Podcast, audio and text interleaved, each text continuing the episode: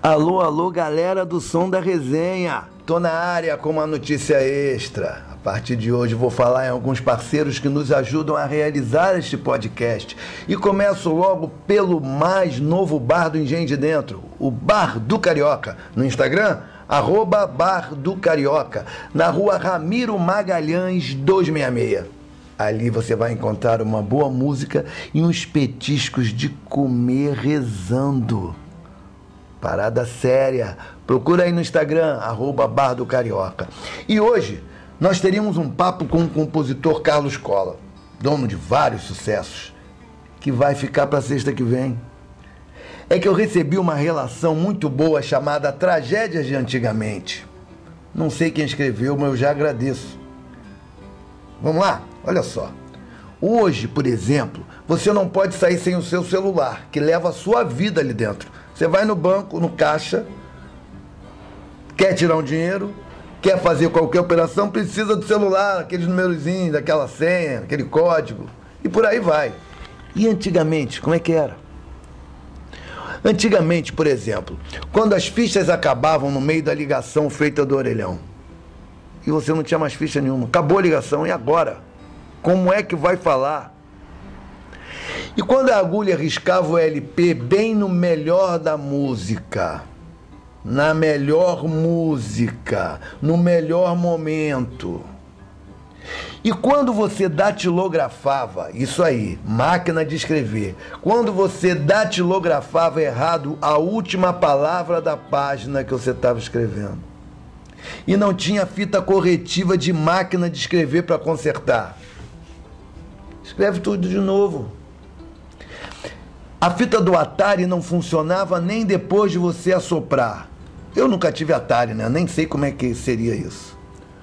No rádio, o locutor falava as horas ou soltava uma vinheta bem no meio da música que você tinha passado horas esperando para gravar na fita cassete. E depois, o toca-fitas mastigava a fita cassete. Ou então o locutor não falava o nome da música quando ela terminava. E você ficava anos sem saber quem cantava ou como chamava aquela música que você tinha amado.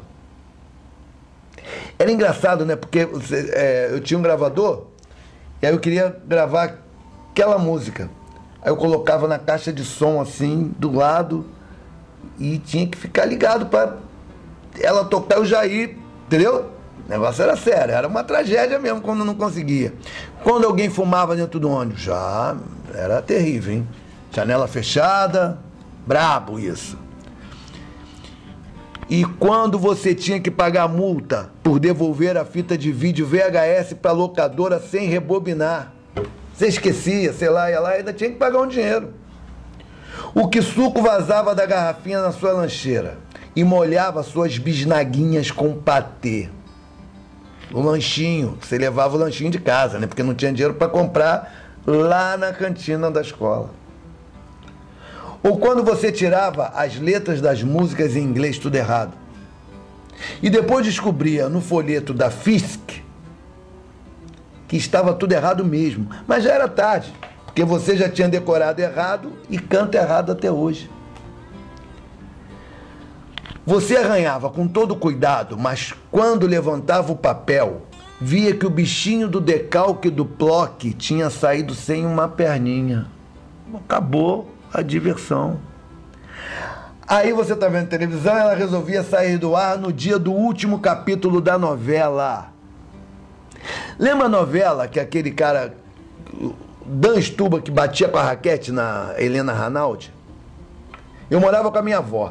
E aí minha avó, eu já contei isso aqui. Minha avó odiava aquele cara.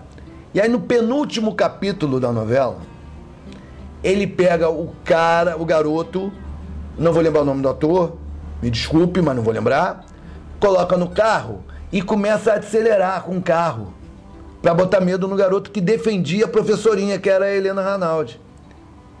E aí ele vai a toda, toda, acaba a luz na rua da minha avó. Até hoje eu não sei o que, que aconteceu, se bateu, se não bateu, o que, que aconteceu naquele carro. Mas aí vamos voltar para a televisão que ela sai do ar. No dia do último capítulo da novela. Aí teu pai sobe no telhado para mexer na antena. Porque não tinha bombril. Lembra do bombril? Bombril você colocava na antena, apertava assim, ficava tudo certo. Aí teu pai subiu lá no telhado e grita lá de cima: Melhorou! Aí você lá embaixo avisava: Pai, melhorou o canal 5, o canal 7, o canal 9. Mas peraí, peraí. Piorou o 4, o 11 e o 13. Tempos difíceis. E nunca todos os canais ficavam bons ao mesmo tempo, nunca. Seja com bombril, seja com o pai mexendo na antena lá em cima do telhado, uma loucura. Agora, e chegar na padaria e lembrar que você tinha esquecido o casco do refrigerante. Volta para pegar, ou então o cara tinha que confiar em você. Tinha que levar o casco. Bom. Aquele com, com a, o gargalo quebradinho não vale. Casco bom. E quando você descobria que todas as 36 fotos do seu aniversário tinham ficado desfocadas, tremidas, e algumas tinham queimado, porque o rebobina, rebobinador da sua câmera estava meio enguiçado. É, porque agora é uma molezinha, né? Você vai fazer a foto, você tira a foto e vê ali na, na máquina ficou bom. Ou então no celular, você puxa ali e vê se está bom. E antes? Era no filme, amigo. Tirava foto e, e reza estar tá boa, porque depois não tinha como consertar. Já era, vai. Tinha que guardar, ter dinheiro para revelar o filme e ver que estava tudo ruim. Era uma tragédia mesmo. Quando sobrava só o lápis branco da caixa de 36 cores. Era terrível, né? E quando você pensava que ia morrer porque engoliu uma bala soft. E o leite com manga? Vai morrer não pode tomar banho depois que almoça. Vai morrer. Nossa vida era assim. E nem faz tanto tempo assim, uns 40, 50 anos. Mas os nossos filhos nem têm ideia do que significa tudo isso. Eu tô com 5,9, não tem por que esconder. Tô com 5,9 e quero chegar lá nos 100, né? Quero e vou. Então, a parada é séria. Mais na frente eu vou vir com mais umas historinhas dessas coisas de antigamente que falava que matava e tá todo mundo vivo. Um monte delas. Quem viveu nessa época é que sabe. E eu finalizo hoje dando um toque importante para vocês. Vocês conhecem a Rô? Vocês podem conhecer várias Rô. Eu mesmo tenho a tia Rô, minha tia Rosana. Mas não, é a Rô Delícias. Rô Delícias que faz quitutes saborosos sob encomenda, salgados, doces e uma linha gourmet de passar embaixo da mesa. Arroba oficial Rodelícias. Experimenta.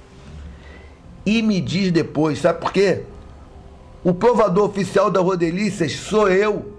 Então eu garanto, a parada ali é seríssima. Arroba oficial Rodelícias. Então semana que vem tem um papo com Carlos Cola Vamos saber algumas histórias curiosas de vários de seus sucessos. Alô, alô, Rei Dias. Sobe o som, meu querido.